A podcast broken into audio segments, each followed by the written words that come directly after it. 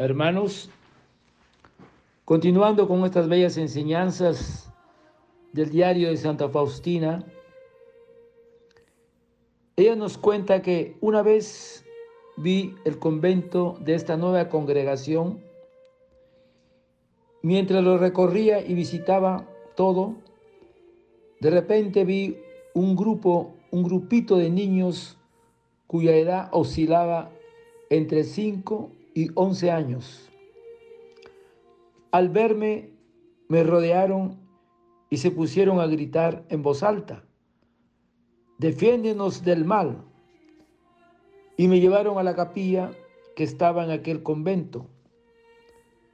Cuando entré en la capilla, vi en ella a Jesús martirizado.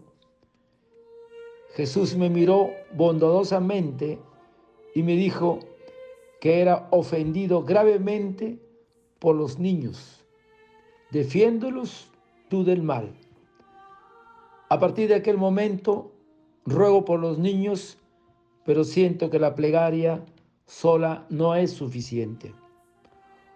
Oh Jesús mío, tú sabes qué esfuerzos son necesarios para tratar sinceramente y con sencillez con aquellos de los cuales nuestra naturaleza huye o con los que nos hicieron sufrir consciente o inconscientemente. Esto es imposible humanamente. En tales momentos, más que en otras ocasiones, trato de descubrir a Jesús en aquellas personas y por este mismo Jesús hago todo para ellas.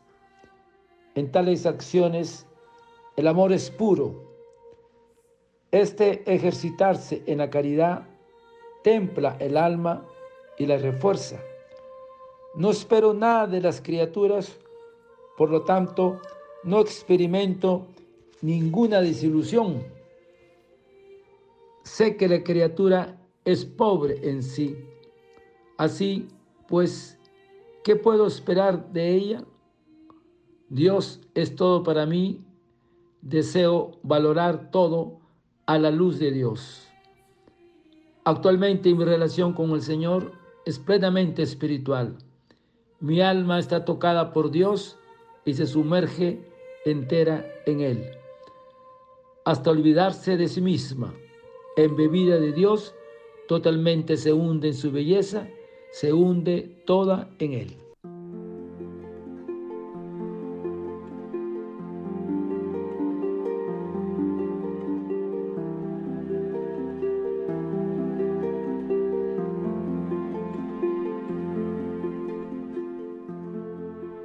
Hoy, hermanos, dentro de la octava de la fiesta de la Divina Misericordia, Santa Faustina nos lleva a una reflexión sobre la infancia espiritual. Cuando nos cuenta que se vio rodeada de niños que le gritaban en voz alta, defiéndenos del mal. Y estando en la capilla, vio a Jesús martirizado y le dijo, que era ofendido gravemente por los niños. Defiéndoles tú del mal.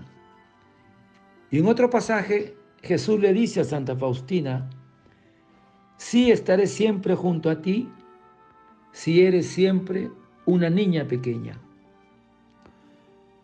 Nos cuenta San Marcos que le presentaban a Jesús unos niños para que le impusieran las manos. Pero los discípulos los reñían y el maestro les dijo, dejad que los niños se acerquen a mí, porque de estos es el reino de Dios. En verdad os digo, quien no reciba el reino de Dios como un niño, no entrará en él. No nos dirigimos al Señor como niños, sin actitudes rebuscadas. Él no se fija en apariencia externa, sino que mira el corazón. El camino de la infancia espiritual es como el niño que carece de todo sentimiento de suficiencia. Confía plenamente en su Padre Dios. El niño vive en plenitud, el presente. Y ser pequeño significa los grandes audacias son siempre los niños. Y hacerse interior, interiormente como niños requiere de, de mansedumbre, fortaleza en la voluntad y un gran abandono en Dios. Hacernos niños es renunciar a la soberbia, a la autosuficiencia, reconocer que nosotros solos no podemos.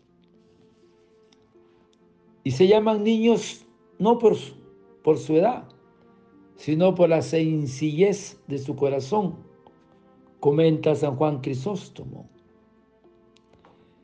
El niño no guarda rencor, no conoce el fraude. El niño olvida fácilmente las ofensas, no tiene penas tiene pureza de corazón. Y la sencillez es una de las características de la infancia espiritual. La pregunta, ¿qué se nos pide en este proceso de hacernos como niños? Primero, una firme voluntad de comportarse como hijos de Dios totalmente en su abandono y dócil a su voluntad. Segundo, pureza de mente y de cuerpo, humilde y sencillo de espíritu. Y tercero, un cambio profundo en el pensar y juzgar que los niños tienen en su inocencia. El verdadero niño, el hijo verdadero, vive y, habla con su afa, con su padre, y vive ocupado en la gloria de su Padre Dios. Como vivió nuestro Maestro en su vida terrenal. La infancia espiritual de Santa Teresita del Niño Jesús, dice que ser pequeño es reconocer la propia nada, esperando todo de Dios, como un niño pequeño lo espera de su Padre. Pidamos pues a la Virgen María, nuestra Madre, que nos lleve siempre de la mano como hijos pequeños, a pesar de nuestros años y la experiencia de nuestra vida. Pidamos, pidámosle al Espíritu Santo que, que nos revista de esa inocencia en nuestro actuar, en nuestro pensar, en sentir que todo lo que tenemos no es nada nuestro, todo viene de Dios, todo depende de nuestro Padre. El secreto está en esa filiación divina de considerarnos hijos y mirar a nuestro Padre Dios como realmente como nuestro verdadero Padre que nos cuida, nos alimenta y nos protege. Padre eterno, yo te ofrezco el cuerpo, la sangre, el alma y la divinidad de tomado Hijo de nuestro Señor Jesucristo como propiciación de nuestros pecados y del mundo entero. Por tu dolorosa pasión, ten misericordia de nosotros y del mundo entero. Oh sangre y agua que brotaste del corazón de Jesús como fuente de misericordia para nosotros, en ti confío. Hermanos, y no olvidarse de rezar la coronilla cada día por nuestras necesidades y cada día por un alma que está en agonía.